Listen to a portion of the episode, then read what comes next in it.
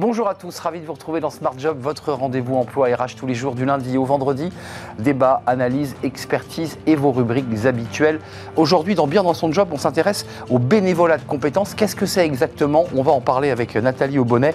Euh, engager et aider les autres. On fera le point avec elle. Elle est la directrice générale de Juridica. Smart et réglo, maîtriser l'entretien professionnel.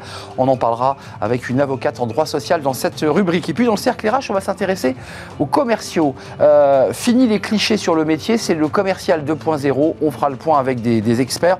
C'est un métier qui se transforme, c'est un secteur en tension. On fera le point dans le cercle RH. Et puis, dans Fenêtre sur l'emploi, former les demandeurs d'emploi à l'informatique. On en a parlé sur ce plateau.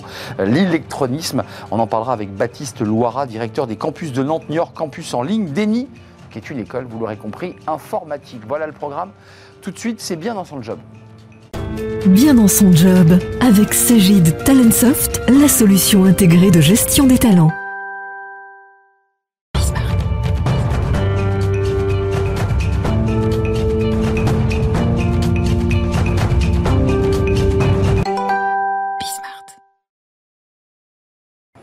Bien dans son job. On va parler aujourd'hui du, euh, du mécénat, et non pas du mécénat, parce qu'on le confond d'ailleurs souvent, du bénévolat de, compétences, euh, dans l'idée bah, à la fois d'engager ses collaborateurs, mais aussi de donner du sens à l'action que l'on mène. On en parle avec Nathalie Aubonnet. Bonjour Nathalie. Bonjour. Ravi de vous accueillir, directrice générale de Juridica. Juridica, alors euh, peut-être vous avez eu affaire à, à votre service des 300 collaborateurs. C'est une filiale d'AXA et c'est la filiale juridique, comme son nom l'indique, euh, d'AXA. Alors, bah, dès qu'on a un litige, une difficulté euh, euh, de, tous ordres, évidemment. et vous avez lancé, alors c'est de ça dont vous nous parlez aujourd'hui, en 2016, un programme de, de bénévolat de compétences. Racontez-nous, ça a démarré comment et comment ça se déroule? Alors ce programme, il s'appelle Hells Angels. C'est un programme qui a démarré il y a deux, en 2016, qui a l'initiative des collaborateurs de Juridica. Euh, l'idée, c'était que euh, bah, nos juristes, ils sont là pour euh, donner, accéder aux droits pour tout le monde. et comme on est une entreprise particulièrement féminine, avec plus de 75% de femmes, et eh bien naturellement, certains collaborateurs se sont dit, bah, on va aider les femmes dans leurs droits. Et bah, le premier droit des femmes, c'est leur intégrité physique. Disposer de leur corps. Exactement. Et donc est née cette idée de bah, d'aider juridiquement les femmes qui sont victimes de violences conjugales. Ça, ça démarre en 2016. 2016, euh, pour être extrêmement un peu juridique, puisque c'est votre domaine, le bénévolat de compétences, ça veut dire que sur euh, quoi, un temps libre, sur un temps de loisir, euh, un hors travail, on, donne du temps. Est-ce que c'est cela? Alors, plus exactement, euh, euh, les, juristes, donc on les appelle les lawyers, qui sont euh, volontaires, font ça en plus de leur quantité de travail habituelle. Et par contre, c'est bien sur les heures de travail. Ils font des, voilà, des roulements et puis voilà, ils ont une demi-journée par semaine où ils se consacrent à ça, mais en plus de leur travail. Hein. C'est-à-dire que depuis 2016, vous avez accompagné combien de femmes? Alors, c'est plus de 1000 femmes qui ont été accompagnées euh, sur des sujets de violence conjugale. Euh, ça veut dire que dans un premier temps, les associations qui sont en, première ligne ont vos références, ont Juridica, et ont un référent, c'est bien cela. Ils l'appellent, et mettent en relation directement cette personne en souffrance avec l'un de vos, collaborateurs. Ça fonctionne comme ça voilà, donc en fait, on, a fait des partenariats avec des associations euh, de femmes enfin, autour de ces sujets-là. Et euh, effectivement, on les connaît très bien, elles ont nos coordonnées. Et puis, on a créé un numéro de téléphone unique qui fait que bah, sur ce numéro de téléphone, on tombe directement sur, sur notre équipe de, de bénévoles juristes. Voilà. Euh, ça veut dire que physiquement, les personnes passent par l'association, racontent leurs problèmes au, au, référent associatif qui dit, bah, sur le plan juridique, allez chez Juridica. Qu'est-ce qui se passe ensuite? Elles vont sur place, elles vont dans vos locaux, ça se passe à distance, au téléphone euh, est-ce qu'il y a une rencontre avec ces femmes d'un point de vue physique? Alors tout se passe par téléphone, hein. il n'y a pas de rencontre physique. Donc nos juristes euh, accueillent par téléphone la femme victime. Hein. donc l'accueil, c'est le plus important. Hein. c'est déjà, ça commence par l'écoute. et ensuite, elles vont, bah, nos équipes vont euh, leur informer de leurs droits, hein, souvent c'est la première étape, euh, et puis leur expliquer les procédures, les accompagner même financièrement dans les procédures, et ensuite euh, pour tout ce qui est d'autres besoins, type relogement ou d'autres actions, eh bien nos juristes font le lien avec les fameuses associations partenaires pour qu'elles prennent le relais sur ces sujets-là. Alors on va parler de l'idée que ce bénévolat a essaimé finalement au sein d'AXA, puisque vous l'avez maintenant implémenté aux collaboratrices et à vos clients. Donc ça veut dire qu'en partant d'une initiative du bénévolat de compétences, c'est devenu non pas un programme commercial, mais en tout cas vous l'avez implanté chez AXA, c'est bien cela Exactement. Alors, on l'a. Donc, au départ, c'était uniquement des femmes qui nous arrivaient par les associations. Mmh. Ensuite, on s'est dit, mais on va en faire bénéficier l'ensemble Oui. des collaboratrices d'AXA, parce que nous sommes une filiale d'AXA. Mhm. Donc, toutes les collaboratrices d'AXA peuvent euh, faire appel, évidemment, à, ce service. Et là, plus récemment, on s'est dit, mais il faut aussi l'élargir à l'ensemble de nos clientes. Et donc, on a, là, ce, coup-ci, on a créé une garantie à l'intérieur de nos Voilà. contrats. On s'engage pour euh, autour des violences. Alors, on a même élargi la sphère familiale, puisque maintenant, c'est toutes les violences intrafamiliales, euh, que ce soit euh, la femme ou les enfants. Euh, qui sont souvent concernés. Juste pour être un peu précis, parce que quand on souscrit une assurance, quand on veut prendre cette garantie, c'est donc quoi? C'est dans une, assurance corporelle C'est une assurance C'est une assurance de protection de juridique. protection juridique. Voilà, et c'est intégré directement dans le contrat. D'accord. Et ce qui permet d'avoir un numéro référent qu'on peut appeler. Exactement. Euh, euh, pour, pour être précis, parce que c'est des sujets éminemment sensibles, c'est un numéro d'urgence ou c'est un numéro juridique? Alors, c'est un numéro, alors c'est les deux, c'est un numéro euh, sur lequel soit on tombe sur, euh, sur un juriste, mais, la, mais il est ouvert 24 heures sur 24, et la nuit, donc aux, horaires euh, où le- les bureaux ne sont pas ouverts, eh bien c'est une, assi- une assistante psychologique euh, qui répond. Donc il y a effectivement cette notion 24 heures sur d'urgence 24. qui, elle, renverra le dossier lorsque les bureaux vont réouvrir pour, euh, pour enclencher éventuellement quelque chose. En parallèle, souvent, on appelle la police quand même. Enfin, je- j'imagine. Exactement. Et d'ailleurs, c'est euh, sur, le, sur le message, euh, c'est ce qui est dit, on rappelle les numéros d'urgence. C'est ça, vous n'êtes pas euh, en capacité d'intervenir. Euh, la la relation avec les collaborateurs, parce que ça, vous êtes la directrice générale, vous, vous- vous menez ce programme depuis 2016. Euh, Qu'est-ce que vous avez vu, évoluer? Est-ce que vous avez déjà des, tableaux de bord de retour? J'imagine que vous avez peut-être des, retours même directs de collaborateurs. Qu'est-ce qu'ils vous racontent? Alors, ce qui est formidable, c'est que cette initiative, elle vient des collaborateurs eux-mêmes et qu'elle dure dans le temps, euh, parce que ce sont eux-mêmes qui s'organisent. hein. On n'a pas une équipe dédiée, ce sont des bénévoles dans toutes les équipes, et puis ils ont leur propre organisation pour faire vivre ce programme. Euh, dont ils sont extrêmement fiers. Euh, moi, quand je, quand je suis arrivée, alors moi je suis pas arrivée en 2016, hein, je suis arrivée euh, il n'y a, pas très longtemps, et quand je discutais avec mes collaborateurs, ils m'ont tous dit, mais ce programme, euh, il, il donne du sens à mon métier. Et c'est ça qui est vraiment formidable. Euh, et donc, ils continuent au fur et à mesure à eux-mêmes l'entretenir et le, et le faire grandir.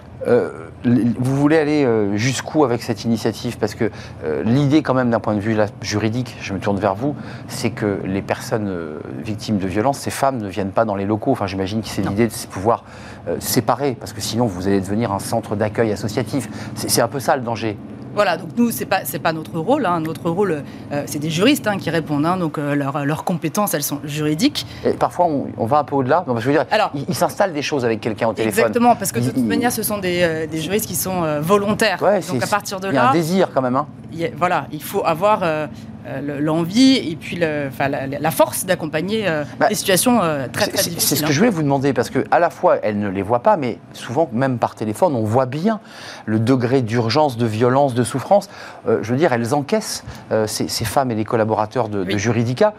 Ça se gère comment, ça aussi, d'un point de vue psychologique? C'est-à-dire, il faut quand même évacuer tout ça. Ah bah c'est euh, extrêmement difficile, hein. je pense que c'est pour ça que seuls les volontaires le font, mais en même temps c'est ce qui fait la fierté aussi de, leur, euh, de, ça, c'est-à-dire que euh, bah, quand ils ont aidé euh, une femme, bah, ils, ont, ils ressortent de là avec beaucoup de sens dans leur métier. Euh, ça, donne des envies aux autres, parce qu'on a bien compris que c'est la base du volontariat, mais qu'on a une rubrique dans Smart Job qui s'appelle la pause café. C'est-à-dire qu'à la cafette, au moment où on s'assoit, euh, on a des échanges sur le sujet. Euh, ça SM, ça donne envie à d'autres Oui, tout à fait. Donc, euh, il y, a des juristes qui sont particulièrement formés à cette problématique-là, avec des avocats partenaires qui sont spécialisés sur, sur les violences. Et bien évidemment, cette équipe, elle peut, elle tourne au fur et à mesure. hein. Voilà. Merci Nathalie Aubonnet d'être venue sur notre plateau, directrice générale de Juridica.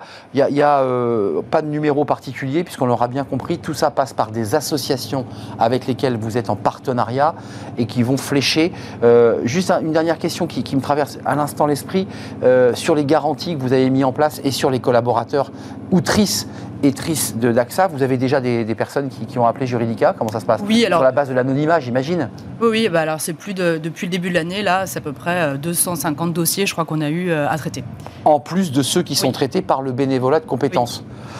Effectivement, c'est des, des sujets sérieux qui rentrent donc cette fois-ci dans le cadre des garanties que vous avez mises en place. On est bien d'accord. Tout à fait. En tout cas, pour les, les clients, pour les collaboratrices, c'est bien encore du bénévolat. Merci Nathalie Aubonnet, directrice générale de, de Juridica, filiale d'AXA, on l'aura compris, avec des collaborateurs engagés, bénévoles. euh, et qui évidemment s'engagent parce que c'est vrai que c'est un vrai engagement, euh, euh, j'allais dire physique et psychologique parce que c'est pas c'est pas si simple. Merci de nous avoir rendu visite. Bah tiens, vous n'allez pas être dépaysé. C'est smart et réglo, c'est le droit, rien que le droit. Chaque semaine avec une avocate. Elle est là dans quelques instants. Smart et Réglo, notre rubrique juridique, et on parle aujourd'hui de l'entretien professionnel avec Amélie euh, Angèle Dinger. Bonjour Amélie. Bonjour Arnaud. Comment allez-vous? Avocate en droit social, en droit du travail chez PDGB. Euh, vous avez choisi de nous parler de ce sujet. D'abord, euh, pourquoi l'entretien professionnel? Et je voudrais quand même le dire, parce que moi-même, assez souvent, je le confonds avec l'entretien annuel. C'est pas du tout la même chose. Non. Effectivement. Alors pourquoi on en parle aujourd'hui?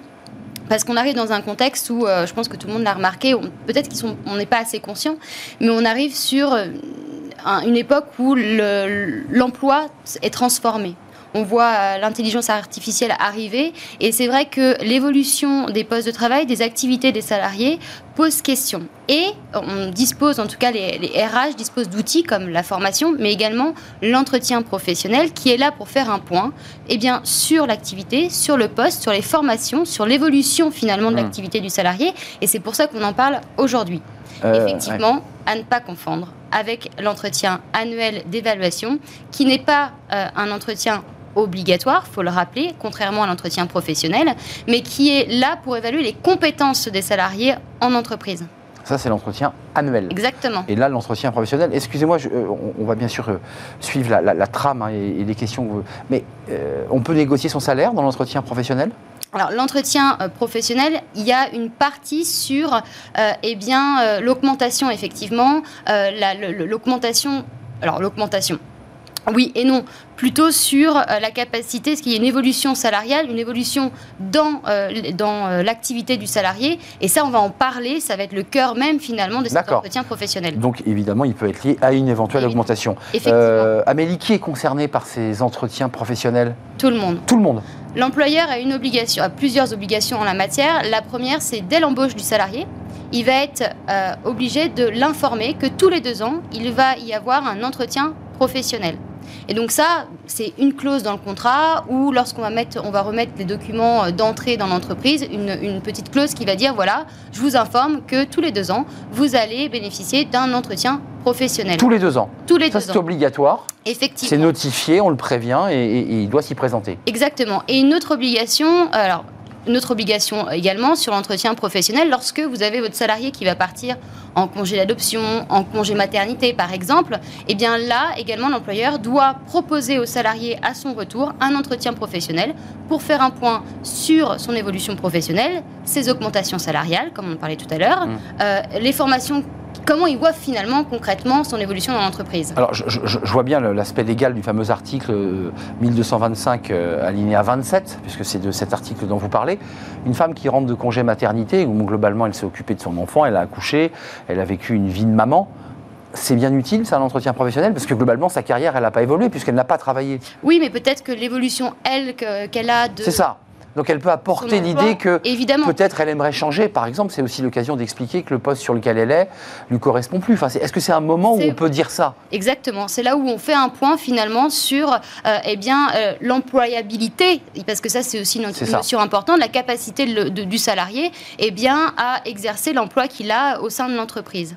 Euh, un, détail, vous évoquiez l'obligation tous les deux ans pour l'employeur que vous accompagnez. Le salarié ne s'y présente pas? Il dit, moi j'en ai rien à faire cet entretien professionnel. Qu'est-ce qu'il risque Alors c'est intéressant parce que ce qui risque, ce qui va se passer, c'est que l'entretien ne va pas se réaliser. Et en fait, la problématique, ça va être plus pour l'employeur. Pourquoi?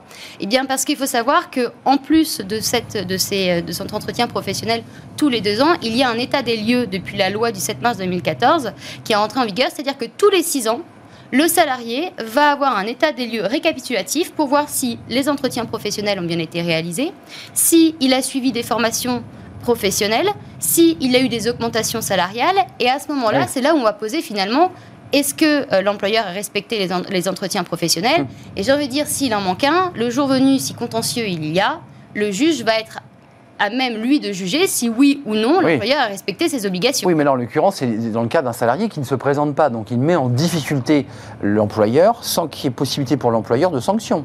Alors, sans qu'il y ait possibilité de sanction, l'employeur va apporter les éléments qui disent mais attendez, moi j'ai tout fait pour mais il ne s'est pas présenté aux entretiens. Mais après le salarié a tout intérêt à se présenter à ses entretiens professionnels. S'il veut euh, avoir, euh, eh bien, progresser. Exactement, tout à fait. Hmm. Avoir des formations, c'est le moment finalement euh, où on va pouvoir poser les bases pour euh, l'avenir. Donc c'est un entretien important pour l'évolution de carrière. Comment préparer l'entretien professionnel? On le voit sur Internet, il y a des, des accompagnements de préparation d'entretien professionnel.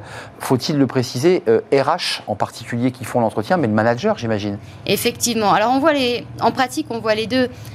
on peut avoir finalement une mixité entre soit le manager, soit le côté RH. Par exemple, dans certaines entreprises, eh bien, on va avoir le manager qui va faire les entretiens tous les deux ans.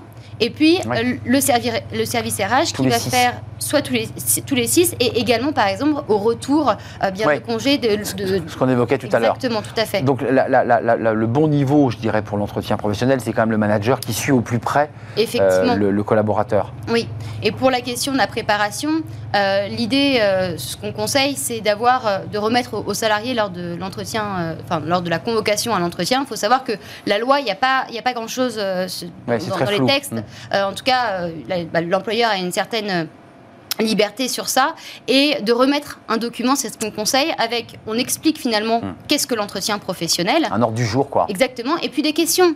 Qu'est-ce que vous voulez en matière d'évolution professionnelle Précadre déjà l'entretien. Exactement. Est-ce que vous avez euh, eu des certifications, une validation des acquis lorsque vous avez fait telle ou telle formation euh, Quelle formation vous voudriez suivre pour les prochaines années bien sûr, bien sûr. Euh, donc préparer finalement l'entretien en amont pour le jour venu et ben, aborder les vrais sujets euh, qui euh, vont poser question. Euh, au-delà de l'aspect purement juridique que vous évoquez, c'est-à-dire qu'il faut tous les six ans pour mm. apporter un compte-rendu, que l'employeur puisse justifier parfaitement qu'il a bien fait signer le salarié en bas de la feuille de l'entretien du 25 décembre ou du 26, ils sont utiles ou pas? Aux yeux d'un praticien, c'est-à-dire de quelqu'un qui, qui, qui, observe la loi et accompagne des clients, vraiment utile ou pas? Parce que certains disent l'entretien, bon, cet entretien professionnel, bon, c'est un peu une formalité ça m'a pas fait avancer. Euh, vrai ou faux?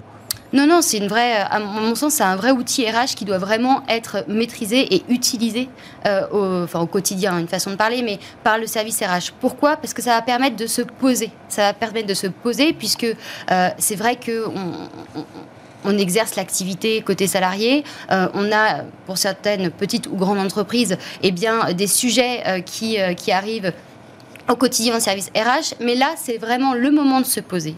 C'est le moment de faire un point et d'utiliser finalement, c'est un bilan qui va servir, qui va servir et qu'on va voir. Au niveau, en tout cas, de la gestion RH, on va voir le parcours du salarié et on va pouvoir finalement, au mieux, euh, eh bien, apporter des solutions pour garder cette employabilité qui est importante dans l'entreprise. Vous, êtes du côté des, employeurs. On a compris que votre message aujourd'hui, c'était de donner le conseil aux employeurs mm. de respecter bien euh, ce rythme des deux ans et des six ans qui viennent récapituler. Euh, sur le plan juridique, il risque quoi? Parce qu'on a vu que le salarié, bon, globalement, si j'ai bien compris, risquait pas grand-chose s'il ne se présentait pas. Mm. Côté employeur, hormis le fait que lorsqu'il y a un litige, il faut le justifier, mais qu'est-ce qui risque juridiquement euh Alors juridiquement, s'il ne respecte pas ses entretiens professionnels tous les deux ans ou euh, qu'on se rend compte lors de l'état des lieux qu'il manque des éléments sur le sujet, eh bien il va falloir qu'il abonde le compte personnel de formation à hauteur de 3 000 euros par salarié. D'accord. Donc ça, c'est un risque. S'il ne respecte pas euh, les conditions sine qua non euh, de, euh, en tout cas quand on fait le checkpoint lors de l'état des lieux récapitulatif, eh bien, il faut qu'il abonde ce compte personnel de formation. Et s'il ne le fait pas, eh bien, on va avoir la DRITS, anciennement la directe, exact. qui va... C'est la préfecture, enfin, c'est géré par le, les, préfectures, la préfecture régionale, représentant de l'État. avant de nous quitter, l'entretien annuel, comme son nom l'indique, il est annuel. Juste, vraiment en quoi ils se distinguent Parce qu'il y a des salariés qui disent mais j'ai pas trop vu la différence entre mon entretien annuel et mon entretien professionnel parce qu'il y a des entreprises qui globalement mélangent un peu les deux et c'est pas clair. je pense que vous, vous, nous le confirmez. Oui, oui, effectivement, ça n'a rien à voir. D'une part, l'entretien annuel, c'est quelque chose qui va être prévu dans l'entreprise qui n'est pas obligatoire. Donc certaines entreprises ne l'ont pas en mmh. interne. C'est uniquement pour évaluer les compétences, donc c'est-à-dire on fait un point sur les compétences du salarié, les objectifs qui... Bah, vous reconnaîtrez qu'on est assez proche de l'entretien professionnel, puisqu'on parle aussi des compétences. Euh, alors on veut plus parler dans l'entretien professionnel vraiment sur la carrière du salarié. Sur l'évolution. Enfin, de fait, ça, fait appel aux compétences. Les formations. Là, on va plus être sur évaluer les capacités euh, du salarié. Est-ce qu'il a rempli ses objectifs? Quels sont les objectifs qu'on va fixer? Euh, Et ça, c'est vraiment propre à chaque entreprise. Là où ce qui diffère vraiment, c'est que l'entretien professionnel, c'est obligatoire. obligatoire.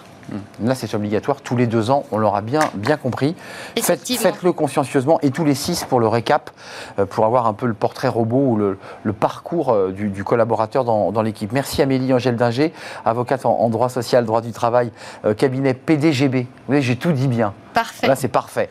Euh, merci d'être venu nous rendre visite. À très très bientôt pour peut-être une prochaine rubrique Smart et Réglo. On fait une pause, on va parler des commerciaux. Bah oui, c'est vrai que c'est- un métier dont on ne parle pas beaucoup et pourtant, et pourtant les entreprises aujourd'hui en recrutent ou essaient d'en recruter.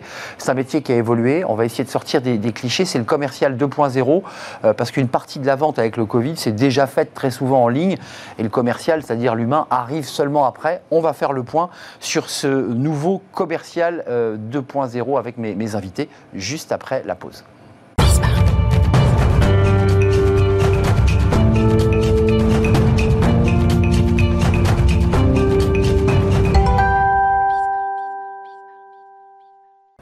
Les commerciaux, on en parle aujourd'hui dans le cercle RH. On va essayer de, bah, faire le, portrait robot des, commerciaux là, du 21e siècle. Pas, les, clichés, pas l'image d'épinal qu'on a de ce, métier. Le métier s'est transformé, il a évolué. Il y a eu la crise Covid, bah, les commerciaux ne se déplaçaient pas ou ne pouvaient plus bouger. Il a fallu réinventer finalement la manière de, vendre euh, des produits. Dieu sait si les entreprises ont besoin aujourd'hui de commerciaux. Ils recrutent et d'ailleurs ils galèrent à recruter. On va en parler avec nos, nos invités. Jean-Pascal Mollet, merci d'être avec nous. Euh, coach, vente, conseil. Vous êtes aujourd'hui formateur. Vous avez été bien sûr un, un commercial, mais vous êtes aujourd'hui formateur, c'est-à-dire écrit sur votre euh, chemise. Et puis ce, ce livre, euh, Achetez-moi, euh, comment tout vendre et se vendre. Voilà, il est avec vous ce livre. Merci d'avoir répondu à notre invitation. Éric Vernier, je parlais du recrutement, c'est important. Vous étiez venu sur notre plateau il y a quelques semaines, fondateur du cabinet The Best of Human, commercial. Aujourd'hui, vous, vous, vous faites du recrutement de commerciaux, c'est-à-dire aller les chercher, les chasser, j'imagine, puis pouvoir ensuite les accompagner. Euh, tout ça a évolué et vous aviez d'ailleurs une typologie sur les, les animaux avec le tigre. C'est- On en parlera avec vous dans quelques instants. Et puis sur ce plateau, Jean Muller, président des dirigeants commerciaux de France, DCF, euh, et directeur général délégué commerce et développement de JC Deco, qui est une bien belle entreprise, euh, parce que JC Deco, c'est euh, l'affichage notamment, notamment, mais pas seulement. Euh, et vous avez des équipes, j'imagine, de commerciaux euh, que vous gérez. Vous êtes aujourd'hui directeur commercial oui, on peut dire ça. euh, et vous les gérez. Euh, D'abord, un petit mot sur vos métiers il y a 20 ans. Parce que quand vous prenez un verre euh, entre vous, je me suis laissé dire que quand on parlait des commerciaux, c'est comme quand on parlait des journalistes. Euh, y a, on dit les journalistes, mais il y a autant de journalistes qu'il y a de secteurs. Euh, il y a des journalistes pépinières, des journalistes moto, des journalistes internationaux, des journalistes spécialisés dans le tricot. Enfin, Est-ce que c'est pas un peu la même chose chez vous, les commerciaux? C'est un peu vague de dire les commerciaux, non? Qui, qui veut, qui veut prendre la parole? Je, je rebondis puisque on, on est en plein dans la. Vous étiez dans quel secteur, vous déjà? Moi, j'étais dans les services B2B. D'accord. Et euh, effectivement, vous avez autant de typologies que de métiers, justement ce que, je veux expliquer avec la théorie des fauves, euh, où finalement je chasse moi, mais des chasseurs, les fameux chasseurs, et finalement un, un chasseur, c'est quoi? C'est comme euh, les journalistes, il y a des journalistes auto, des journalistes moto, des journalistes euh, Internationaux, internationaux, reporters. etc. Et vous avez des commerciaux, euh, services B2B, des commerciaux euh, B2C, etc. Vous vendiez quoi? C'était quoi votre service? Qu'est-ce que vous vendiez? J'ai fait de la prestation de services, notamment d'allocation, entretien de, de vêtements professionnels dans un groupe Rento Kill Initial. Et puis, j'ai fait aussi d'IT, euh, également de la distribution automatique. Juste un petit tour de table. Euh, Jean-Pascal, avant de devenir formateur, avant de devenir celui qui accompagne les commerciaux pour leur donner des trucs, des conseils, enfin bref, les rendre meilleurs, c'était quoi votre métier? Bah, Commercial et encadrement d'équipe commerciale. hein. Moi, j'ai travaillé chez L'Oréal, chez Kenwood, euh, dans le groupe Vivarté, donc euh, évidemment des fonctions commerciales et d'encadrement. Du luxe, Euh, non, j'étais L'Oréal grande distribution. grande distrib, d'accord. Non, mais Ah, non, pas de- et chez vous, avant que vous deveniez euh, un patron, enfin quelqu'un qui gère des équipes, on- vous avez démarré comme commercial ou pas? Oui, oui, tout à fait, dans l'univers des, des vins et spiritueux. Mais il y a 20 ans, j'étais déjà dans l'univers des, des médias et de la communication. Et c'est vrai que le paradigme a, a totalement changé. On était davantage des vendeurs d'espaces publicitaires euh, il y a 20 ans, mais surtout ce qui a changé, c'est le- l'environnement concurrentiel. Internet n'existait pas. Donc il y a une complexité, une multiplicité, une intensité concurrentielle qui est plus du tout la même. Donc ça veut dire que, et c'est pour ça qu'on va cheminer, les journalistes sont percutés de la même manière. Je ne vais pas filer la métaphore pendant 26 minutes, mais on est percuté par le numérique de la même manière. Des gens écrivent des articles ou font des reportages vidéo sans avoir de carte de presse. Euh, Aujourd'hui, les commerciaux sont percutés par le numérique de la même manière. Le client euh, met des avis, va voir les avis euh, consommateurs, donc il n'a plus besoin d'intermédiaire. Pour, pour faire de la vente. Enfin, vous comprenez ce que je veux dire? Oui, je, je pense que ce qu'on peut dire, c'est que hum, pendant longtemps, euh, le métier de commercial, c'était celui qui apportait l'information. Ouais. Aujourd'hui, l'information, elle est hyper disponible, et nos clients sont hyper informés, et donc le métier s'est beaucoup renforcé en matière d'expertise, puisque l'information est accessible. Mais finalement, ce qu'on peut dire, c'est que euh, nos métiers se sont considérablement enrichis. Et aujourd'hui, euh, euh, œuvrer, s'investir dans, dans- dans nos métiers, c'est apporter un niveau d'expertise bien supérieur à celui qu'il n'était dans Donc de compétences. Absolument, oui. le- alors, enfin, Bah oui. avec les recruteurs, mais c'est vrai que le upgrade. niveau d'exigence est, est bien plus élevé. hein. Et en même temps, on a augmenté la difficulté de toucher l'interlocuteur. Parce que le digital fait que euh, les, les acheteurs euh, s'auto-informent eux-mêmes et font leur Bah oui, choix bah oui. euh, en pourcentage très élevé, effectivement. Donc, euh, du coup, ils n'ont plus besoin euh, de rencontrer des commerciaux pour avoir toute l'information. Donc, ils, ils essaient d'éviter de les- les rencontrer.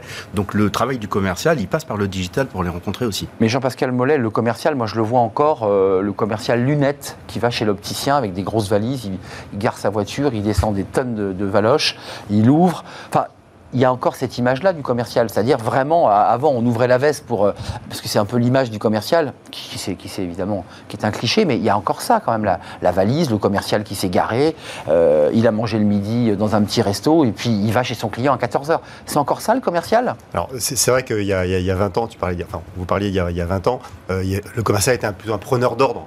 Qu'il Bah ouais. alors, il arrive avec l'information, et puis. euh, Il ouvrait le carnet. Le petit carnet, euh, le crayon, euh, et puis euh, c'est ça. Le commercial preneur d'ordre, aujourd'hui, c'est terminé. C'est-à-dire que si le commercial se dit je suis là pour prendre des commandes, non. Et c'est ce que disent On les gens. C'est vrai qu'aujourd'hui, un commercial doit être un consultant. Il doit avoir cette, cette vision-là et la vision globale de son marché, de sa concurrence, etc. S'il est juste centré euh, sur ses produits pour expliquer le produit, ben, on n'a pas besoin de lui. Et c'est là où la, On est la dimension commerciale s'est enrichie. Jean- Jean-Pascal, enfin, le commerçant fait son mail et envoie j'ai besoin de 30 paquets de trucs, 12 lunettes bidules, il les sélectionne sur Internet et terminé. On est d'accord. Oui, alors c'est Enfin, l'automatisation. Oui. Non, mais il faut tout. Il faut Je veux pas tuer le sortir- métier, il mais- faut sortir Ah non, quand même non, des caricatures. C'est-à-dire qu'il y a toujours dans nos métiers, une, et heureusement d'ailleurs, euh, la capacité à rencontrer euh, ses clients de manière physique. Moi, j'étais euh, avant-hier à Lyon avec euh, mes équipes de la région Rhône-Alpes-Auvergne, et euh, une grande partie d'entre eux font encore 3, 4, 5 visites par jour et rencontrent euh, dans la réalité euh, des clients et donc utilisent leur voiture. Bon, mais en Vos, revanche, vos clients, c'est quoi Des collectivités? C'est des, des- alors non, nous, nous, on, on travaille sur la partie, euh, il y a la partie amont qui est la relation avec les collectivités locales. On a, on a des juridico-commerciaux. C'est ça Et moi, les équipes que j'anime, c'est des équipes qui sont chargées de commercialiser l'ensemble de nos espaces publicitaires. Des espaces. Parce que le modèle économique de l'entreprise, c'est de fournir des biens et des services à la collectivité. C'est très vertueux puisque c'est financé par la publicité. Donc nos annonceurs, eh bien, ce sont euh, des entreprises euh, euh, locales, régionales, À nationales. l'OJC internationales. Deco, euh, j'ai besoin de pouvoir parler de ma boîte.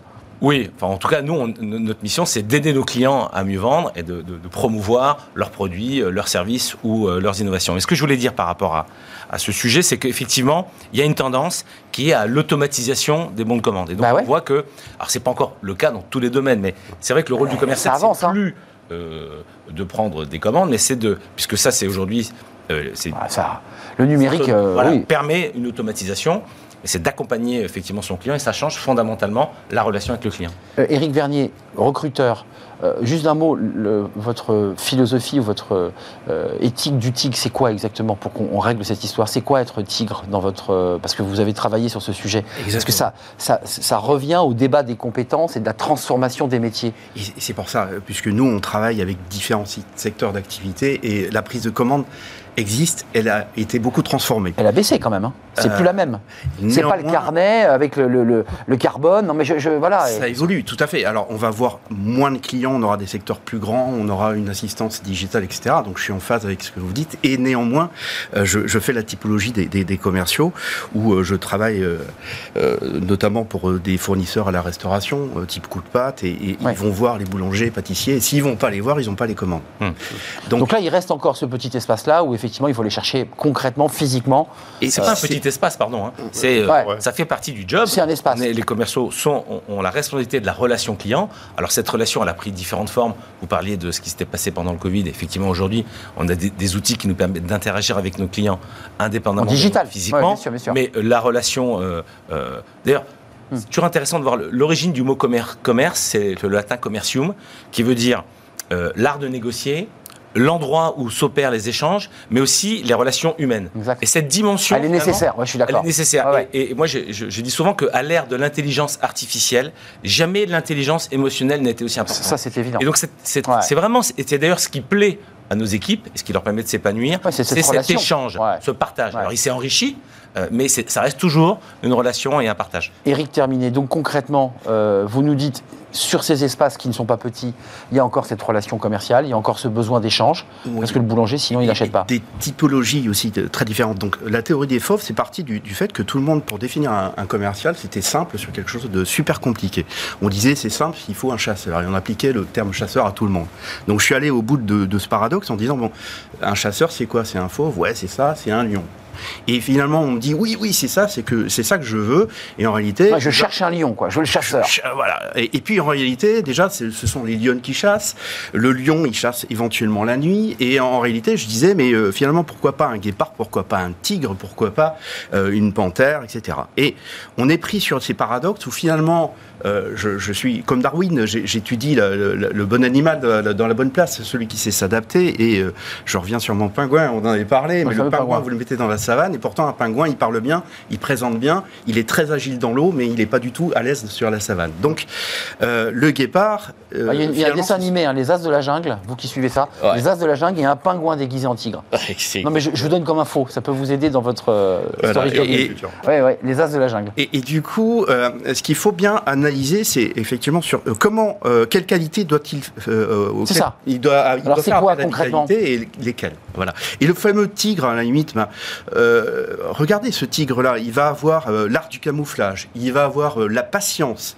Il va avoir effectivement la, la- la capacité à se mouvoir sur différents domaines. Donc là, on est sur un commercial qui est un petit peu plus généraliste, plus, plus haut de gamme, qui sera en, en B2B.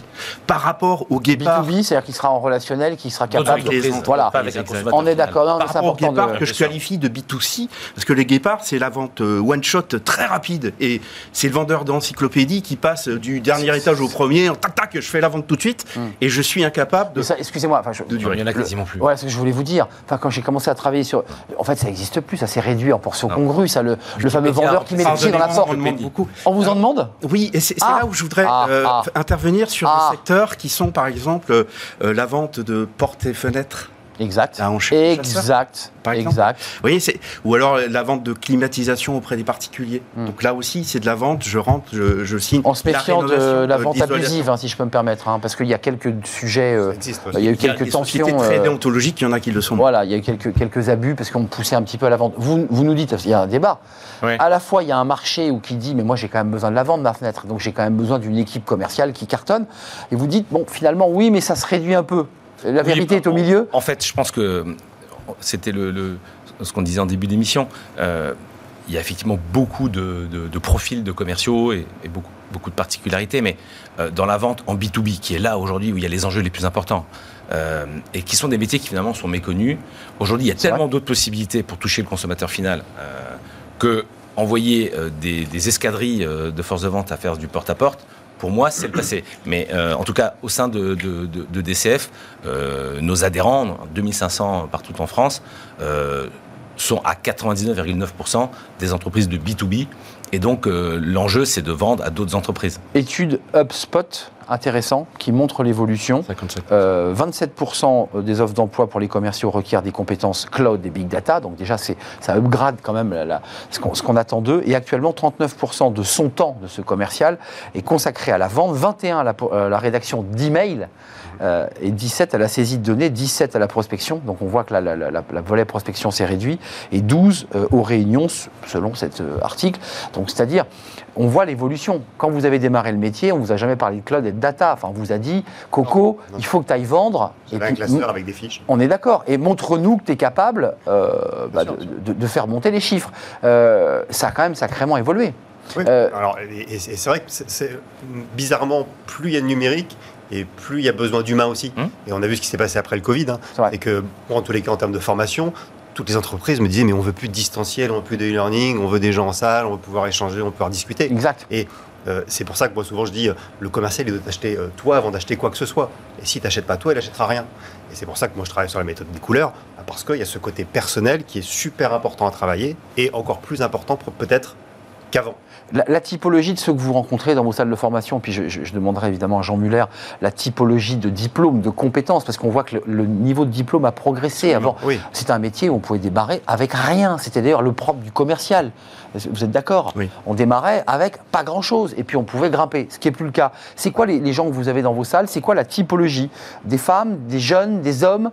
Euh, c'est- Voilà, c'est quoi le profil, le, En fait, le ça, profil ça- ça robot? dépend vraiment de l'entreprise. C'est vrai que si on pense aux startups, on va être sur des bac plus 4, bac plus 5, euh, avec euh, voilà, euh, des, des études et un parcours. Après, sur peut-être d'autres entreprises où il y a des commerciaux qui sont là depuis un peu plus longtemps, ça peut être des bac plus 2 ou des bac plus 3. Après, des hommes, des femmes, ça peut dépendre du secteur. du secteur, bien sûr.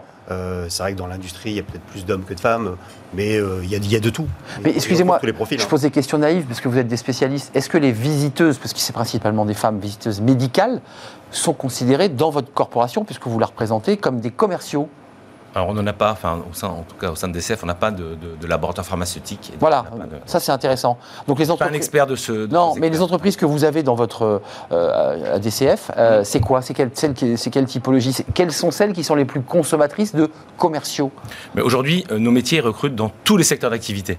D'ailleurs, on est le plus gros pourvoyeur de demandes d'emploi. En volume d'emploi, aujourd'hui, les commerciaux, c'est euh, le plus important. Quand on regarde toutes les, On appelle ça force de vente. Enfin, Voilà, alors effectivement, après, il y a les forces de vente euh, B2C, B2B, mais effectivement, euh, on est les métiers qui recrutent le plus en, en volume. Deux points. Un, effectivement, les outils ont considérablement évolué. Et ce que vous évoquez, eh bien aujourd'hui, effectivement, sont remplacés par des outils numériques beaucoup plus impactants, en amont d'ailleurs du process de vente, pendant l'entretien de vente, et euh, ensuite pour euh, euh, rassembler les données qui vont permettre de créer des leads et de, rétablir le, le process de vente.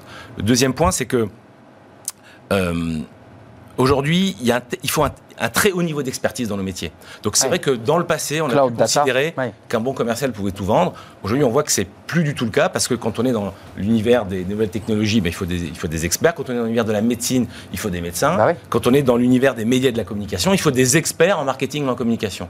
Et pour moi, la première, le, le- le premier niveau d'exigence, c'est d'avoir un très haut niveau d'expertise. Donc en fait, je pense que euh, on a euh, dans le passé recruté au travers des écoles de commerce. Oui. Je pense que demain, et d'ailleurs c'est, je, je- je milite en cela, c'est qu'il faudra que euh, on aille recruter des experts que l'on formera après à- au process de vente et à la relation client. Mais Parce qu'aujourd'hui, nos clients, ils attendent, enfin et les clients en général attendent des, des- des- des solutions à très forte valeur ajoutée. Oui, et puis, je m'autorise à le redire, encore une fois, je veux sortir des clichés, mais ça reste toujours le cliché, même au cinéma encore, ça, ça, ça- ça disparaît, mais les films des années C'est des 90. Jean-Claude Convenant. hein, C'est exact. Ouais, on est Mais moi, j'aimerais qu'on arrête d'en parler de tout ça. c'est Parce ça. que Mais non, si mais on ce que je- continue à c'est ce que je veux vous dire, c'est que c'est c'est l'image d'Épinal, et vous, votre boulot, c'est de nous dire, Oui, non, mais les jeunes, ils ont. euh, Ils veulent connaissent plus. pas, Ils Ils connaissent pas et tant mieux.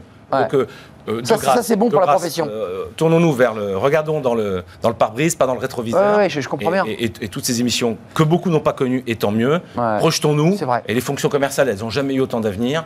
Et donc, euh, les images du passé. Ju- Juste quand même d'un mot, parce que je veux bien ne pas reparler de caméra café, parce que c'est plutôt de ma génération, et je suis entièrement d'accord que tout ça doit partir à la poubelle, parce que c'est autre que ça fait chose. du mal. Et c'est pas bon pour une profession. En revanche, dans les écoles de commerce, euh, il y a quand même plus de profs de management et de marketing qui ventilent euh, les jeunes euh, à leur dire faites du marketing, du management, Finance. faites de la finance. Et, et- et j'allais mettre la finance au sommet de la pyramide. Mm. Tu vas devenir directeur administratif et financier, mais ne fais pas commercial. Enfin, Oui, mais ça, là aussi, ça- pardon, mais ça change. Ça- non, mais change voilà, parce que moi, je sors les clichés. les- voilà, aujourd'hui, les écoles de commerce, enfin, les écoles qui se sont rebaptisées écoles de management, viennent nous voir, nous, en nous disant on a des, on a des demandes importantes, Bah ouais. et il faut nous aider.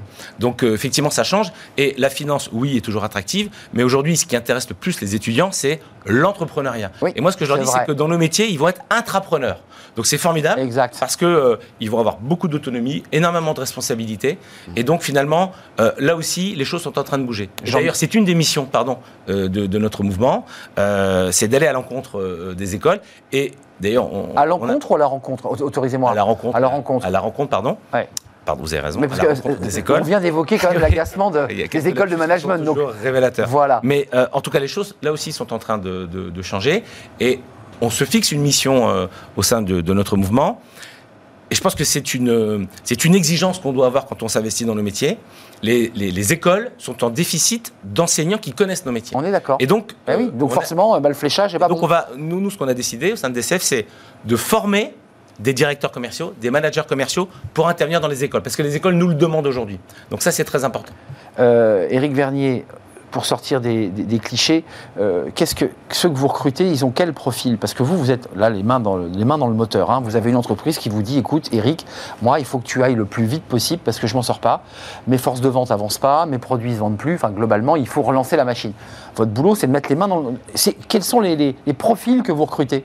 Alors, le- ce qui est demandé le, le- le plus fréquemment, c'est de l'opérationnel. Après, on a des niveaux très différents suivant les secteurs d'activité. En IT, on, on demande vraiment Oui, ingénieur commercial là. grande capacité, sûr. effectivement, euh, autant technique que, Les commerciaux deviennent tous des ingénieurs commerciaux. Et la deuxième chose, euh, pour aller plus loin sur l'étude HubSpot, euh, c'est c'est inquiétant, mais il y a 55% des acheteurs qui ne font plus confiance aux commerciaux. Donc il y a, il y a des choses qui changent euh, et qui- qu'on doit faire changer. J'ai j'ai lu aussi une enquête où euh, en 2026, 86% des décisions B2B seront, euh, passeront par la data. Hein. donc euh, les, commerciaux tels qu'ils sont aujourd'hui, il faut qu'ils évoluent parce que euh, dans, dans- déjà dans, dans 4 ans, Donc, il ça que- changé. Il faut qu'ils soient formés différemment dès le Absolument, je- je- je- oui, effectivement. Mais c'est formidable. On parle d'intelligence euh, situationnelle, c'est ça qui fait la, la force aujourd'hui. Donc, quand on me demande aujourd'hui, on n'est pas encore sur l'intelligence situationnelle du point de vue de, de mes acheteurs.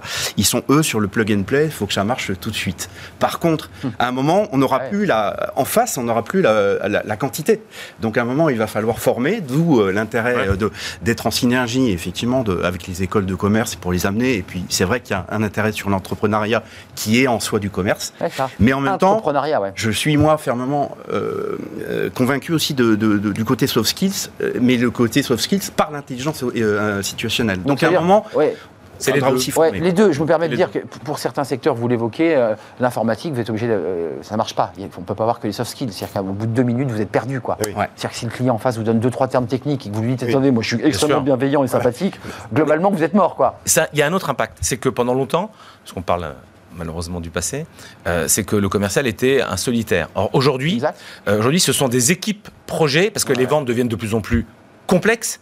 Et donc, ce sont des équipes projets qui se mettent en place, face d'ailleurs, euh, chez nos clients, à un nombre d'interlocuteurs qui s'est démultiplié. Et là aussi, on a des équipes achats et des équipes projets.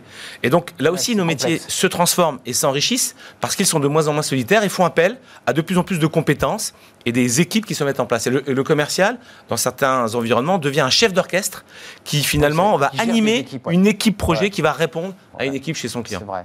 Euh, Qu'est-ce qui vous plaît toujours dans ce métier? Qu'est-ce qui vous plaît à transmettre? Parce que je veux dire, ça fait euh, quelques années maintenant. Ça fait 16 que- ans que je fais ça. Voilà, euh, donc ça veut dire qu'il faut, il faut être passionné, il faut croire à ce que vous faites, il faut aussi le transmettre à ceux que vous accompagnez. Qu'est-ce qui vous plaît toujours? Ah, Ce qui est passionnant, c'est justement les, les mutations qu'il y a pu y avoir. L'arrivée d'Internet, l'arrivée aussi de, de ce côté euh, intrapreneur. Et c'est vrai que euh, les commerciaux aujourd'hui tra- doivent travailler sur leur personal branding, et notamment à travers les réseaux sociaux. On l'avait évoqué. Et voilà, et, et notamment LinkedIn, parce que c'est le réseau social professionnel sur lequel il faut être.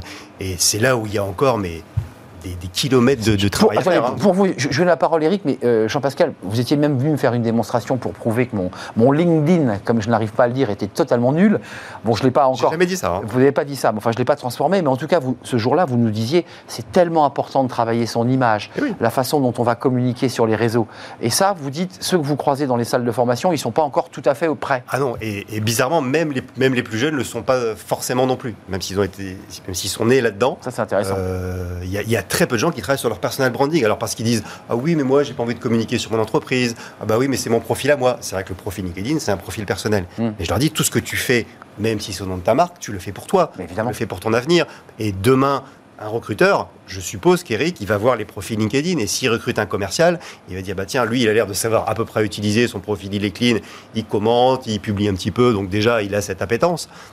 Et entre deux profils, bah, Mais il choisira LinkedIn. bah, je, idée. pense. Eric et, et Jean, allez-y Eric. Je voulais rebondir justement euh, sur, sur ce que disait Jean-Pascal. Le meilleur exemple, c'est j'ai un, j'ai un client qui se reconnaîtra, Philippe Lédé, qui me disait que. Voilà, il s'est reconnu parce que vous, vous l'avez cité. Comme ça, c'est réglé. Hop. L'automobile, en fait, euh, vendeur automobile, aujourd'hui, ce, même ce métier-là a muté. Et il me disait justement Ouais, que vrai. lui, il préfère re- recruter un commercial qui a beaucoup de contacts sur LinkedIn plutôt que quelqu'un qui va attendre le client dans, dans la succursale. D'accord.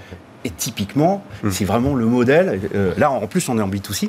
Et comme quoi, le métier a changé et que la qualité recherchée demain, ça sera le communicant digital et non pas. Et je m'autorise, puisque pour- je vous donne la parole, Jean, le vendeur de voitures, lui aussi, doit évoluer euh, sur le digital, et j'ai encore envie de dire sur le- les soft skills, là, là, directement, parce que c'est du contact client. Sincèrement, c'est là aussi une industrie qui s'est profondément transformée. Oui, c'est vrai. Et euh, il y, a eu des- il y a des initiatives euh, euh, extrêmement Et des formations. C'est-à-dire que, euh, bon, je suis pas un spécialiste de l'automobile, mais ce qu'on sait, c'est que avant, quand on achetait une voiture, on, on se rendait de 4 à 5 fois dans la concession. Ouais. Et aujourd'hui, c'est moins de deux fois.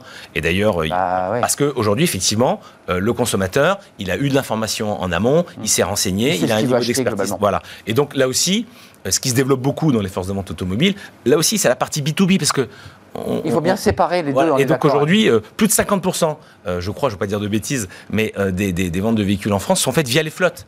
Et les flottes aujourd'hui, bah, c'est de la vente euh, B2B. Donc là aussi, le niveau d'expertise a augmenté. Je voudrais re- rebondir sur ce que vous disiez. La passion du métier il y a le personal branding, Mm. mais il y a aussi ce qu'on appelle aujourd'hui le social selling.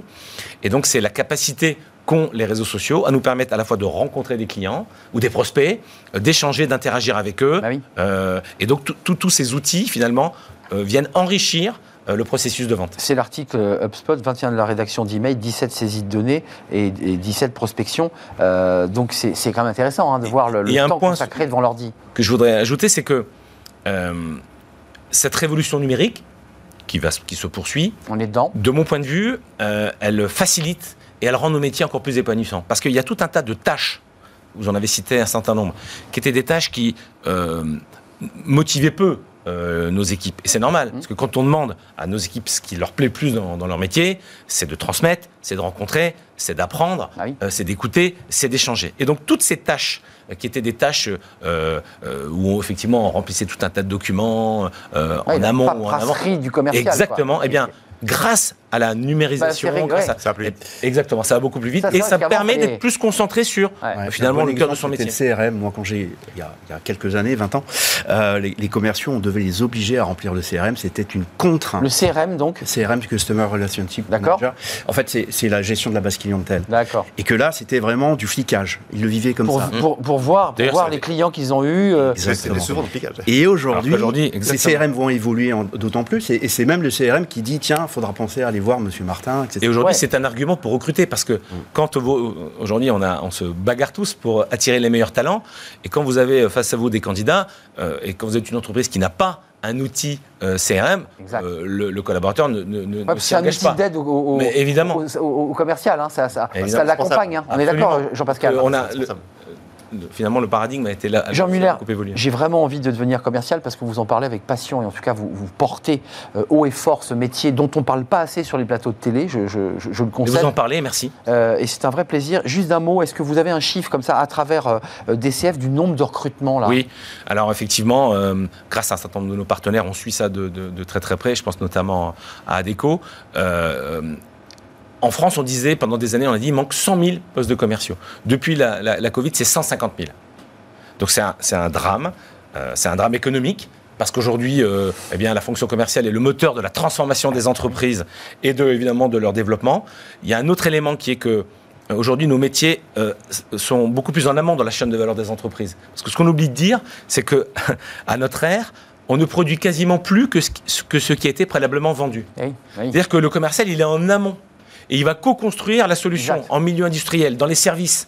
Euh, euh, et donc, euh, il y a des besoins extrêmement importants. C'est la raison pour laquelle je pense qu'il faut communiquer réellement et donc positivement sur la transformation de, de nos métiers, leur enrichissement, parce que nos métiers sont encore mal connus, mais quand, on a des, quand, quand on- on- les étudiants et les meilleurs talents l'intègrent, ils s'épanouissent et ça. ils évoluent. Donc, il faut vraiment qu'on communique positivement. Bon, il y, a- y y vraiment de la passion, en tout cas, dans l'idée aussi de transformer les, les formations. Merci à vous, Éric Vernier, fondateur du cabinet The Best of Human, avec cette euh, théorie qui, qui est très concrète sur euh, les animaux, les chasseurs, et vous les faites évoluer vos clients, si j'ai bien compris aussi, à, à chercher euh, le pingouin.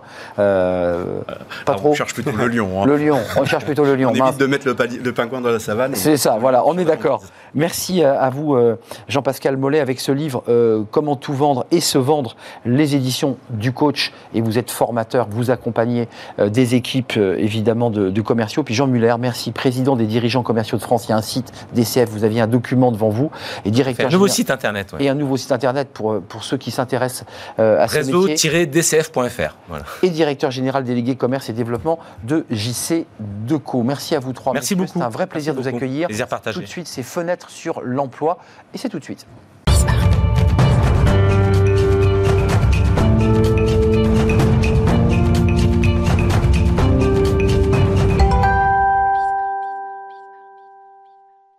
Fenêtre sur l'emploi, la formation. La formation des demandeurs d'emploi, ça c'est un sujet important, et en informatique. On l'a vu euh, récemment dans une émission, on parlait d'électronisme, c'est des euh, salariés, des demandeurs d'emploi coupés euh, du numérique. Et on en parle avec Baptiste Loira, parce que vous êtes le directeur des, des, des campus, euh, notamment ceux de Nantes, de Niort, et des campus en ligne, on va en parler en distanciel, d'ENI École Oui. Informatique. Vous formez très concrètement des demandeurs d'emploi à l'informatique. Euh, D'abord, c'est commençons par le début. Au départ, vous les formiez euh, dans des salles de classe, on est bien d'accord. hein Exactement, Ça a commencé comme ça. exactement. Même dans un garage. Euh, ça a commencé en 1981 sur Nantes, sur des technologies qu'on utilise très peu, très peu aujourd'hui. Un poste pour, pour l'ensemble de la promotion. Et puis donc aujourd'hui, effectivement, ça a évolué, quatre campus, et puis une, une activité à distance également. Donc, du présentiel et, et aujourd'hui du distanciel, pour un public très particulier qui est le public des demandeurs d'emploi, donc qui vous sont, pour être très concret, envoyés par Pôle emploi. Exactement. Alors on a plusieurs publics. hein. On a des publics qui sont en poursuite d'études, on a des informaticiens également euh, euh, expérimentés, mais on a effectivement euh, un partenariat avec le Pôle Emploi euh, qui nous permet d'accompagner les demandeurs d'emploi sur une activité euh, 100% à distance, donc sur l'ensemble du territoire, même, même outre-mer. Alors, pour être très concret, euh, les demandeurs d'emploi, c'est- un peu comme les commerciaux. Les commerciaux, il y a une très grande diversité, Oui. des personnes éloignées depuis longtemps, des personnes qui viennent d'arriver. euh, euh, comment ça se passe? Ils sont ventilés par les conseillers et qui leur font cette proposition? C'est la base du volontariat? Comment ça marche? Aujourd'hui, euh, c'est ce qu'on appelle donc les prescripteurs. Donc les prescripteurs aujourd'hui euh, euh, orientent les demandeurs d'emploi qui ont une volonté d'aller d'aller dans les métiers numériques. Nous, on a aussi nos propres nos propres moyens de communication sur différents sur différents salons, sur différentes réunions d'information qu'on organise. On a également des outils euh, comme des découvertes des métiers numériques parce qu'aujourd'hui c'est extrêmement vaste. Ah ouais Les métiers numériques, les métiers de développement, les métiers du, du système, du réseau, de la, sécur- de la sécurité. Euh, et donc on oriente ces personnes-là et tout, tout l'enjeu il est justement dans la sécurisation des parcours, hein, dans, dans- dans la capacité euh, qu'on a à, à orienter la personne vers le bon métier puisque bah, en fonction des personnalités on peut aller vers différents Bah, métiers. Cinq formations, Baptiste. hein. Vous avez cinq programmes en fait hein, à proposer. C'est ça? On a plusieurs programmes, on a, on a, on a six programmes Six au programmes. total, mais dans le cadre du partenariat avec Pôle emploi, on a effectivement cinq programmes avec des formations qui sont euh, de trois mois jusqu'à huit mois Hum, Donc et assez qui long. permettent, effectivement, qui permettent en fonction des profils, en fonction des volontés de chacun, d'aller sur ces métiers. Euh, cinq formations, euh, donc financées par l'État, on est d'accord, à Oui. 100%. Oui. Euh, quand vous dites tr- trois mois, cinq mois, c'est tous les jours? On est tous les jours devant l'ordinateur? Exactement, la modalité elle est à distance. C'est retour à l'école, quoi. Alors la modalité elle est à distance, donc c'est-à-dire qu'on a, on a digitalisé, on a numérisé l'ensemble de nos contenus de formation, on a digitalisé, on a numérisé euh, toute la partie accompagnement, Euh, et la personne finalement avance à son rythme, mais avec des enjeux qui sont d'atteindre des compétences, euh, qui sont qu'à la fin du module, on se fixe un calendrier quand même de formation, mais si la personne a envie de se former de 5h à 13h, euh, elle, y va de 5h à 13h, l'idée étant qu'à la fin de la semaine, à la fin du module, les compétences visées soient atteintes. Qu'on soit bien d'accord, hein, il n'y a pas de formateur qui ouvre l'ordinateur en visio comme pour une réunion. C'est vraiment, on a digitalisé, on ouvre sa formation, on, on écoute le formateur qui est préenregistré, on est bien d'accord. Euh, la validation, parce que ça, l'enjeu des formations aujourd'hui, il est là, Mm. c'est de se dire j'ai fait une formation pendant trois mois, puis globalement, bah, à la fin, pchit. Vous, c'est labellisé, certifié, on est d'accord Exactement. Alors, euh, je reviens sur la première partie, puis je, je parle de la certification. La première partie, c'est effectivement, on a, on a digitalisé, on a numérisé tous les contenus de formation, tous les supports de formation. Donc là, la personne, à partir d'un portail web, finalement, elle accède à, à- à sa formation.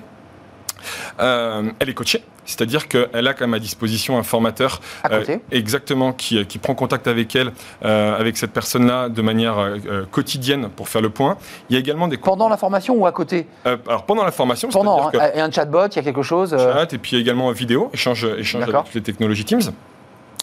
L'idée étant que euh, on puisse aller plus loin avec les personnes qui sont, qui sont avec des facilités sur certains modules, qu'on puisse Ouais. expliquer différemment avec les vrai. personnes qui sont en difficulté, qu'on puisse réorganiser par petits groupes, et puis surtout qu'on puisse individualiser la formation. Oui. C'est tout l'enjeu. Euh, ces personnes-là vont aller en entreprise. Ces personnes-là, à l'issue de leur formation, vont aller en entreprise. Notre objectif, c'est pas uniquement de former, notre objectif, c'est de les mettre à l'emploi. Ouais. Exactement. Donc, ce coach-là, ce formateur-là, il va avoir la capacité finalement d'individualiser aussi la formation en fonction du projet de la personne. On sait qu'ils vont rentrer en entreprise, par exemple, qui vont travailler sur des technologies peut-être différentes les unes des autres. Donc c'est être au plus individualise. près des... Exactement, on, individu- on individualise pardon, le programme de formation. Et puis pour la partie certification, bah, c'est effectivement des titres qui sont reconnus par le ministère du Travail, le ministère de l'Emploi. Donc là, il y a une certification dans nos locaux. Hein, Donc excusez-moi, c'est un peu le diplôme, c'est la validation des acquis, quoi. C'est effectivement, c'est la, c'est la fin, c'est ce qui, c'est ce qui vient sanctionner finalement tout le Ouais. parcours de formation. C'est une soutenance, euh, alors un rapport écrit, puis une soutenance devant un jury de professionnels, de deux professionnels euh, d'entreprise. Donc c'est-à-dire qu'ils choisissent un thème de soutenance en informatique. Alors là, ça, ça me paraît pour moi un peu abscon, mais ils choisissent un thème et vont le présenter, donc cette fois-ci à l'oral, Exactement. j'imagine. Alors ils ont, ils ont un rapport écrit, une sorte de, de mini, euh, mini retour d'expérience sur la technologie, sur le sujet qu'ils ont, qu'ils ont choisi. Et, euh, et soutenance devant ce, devant ce jury professionnel. Euh, L'oral, c'est compliqué pour certains demandeurs d'emploi, non? Enfin, c'est- pas si simple finalement d'avoir ce jury. Enfin, Il y a la peur, il y a la peur de l'examen, il y a la peur de rater, il y a la peur de pas être bon. Enfin, j'imagine qu'ils sont pas sanctionnés sur leur, leur prestation orale ratée, par exemple. Il y a tout un enjeu déjà qui est, tout au long de la formation, je le redis, notre objectif, il est vraiment de sortir du modèle école, il est vraiment d'être là pour accompagner dans l'emploi. Tout au long de la formation, on va être là pour valider l'acquisition des compétences. Ça, ça vient pas sanctionner le fait que vous avez l'examen ou vous ne l'avez pas. Ouais, Par sûr. contre, ça vient dire, ok, oui, aujourd'hui, je suis dans la bonne direction, j'ai acquis les compétences.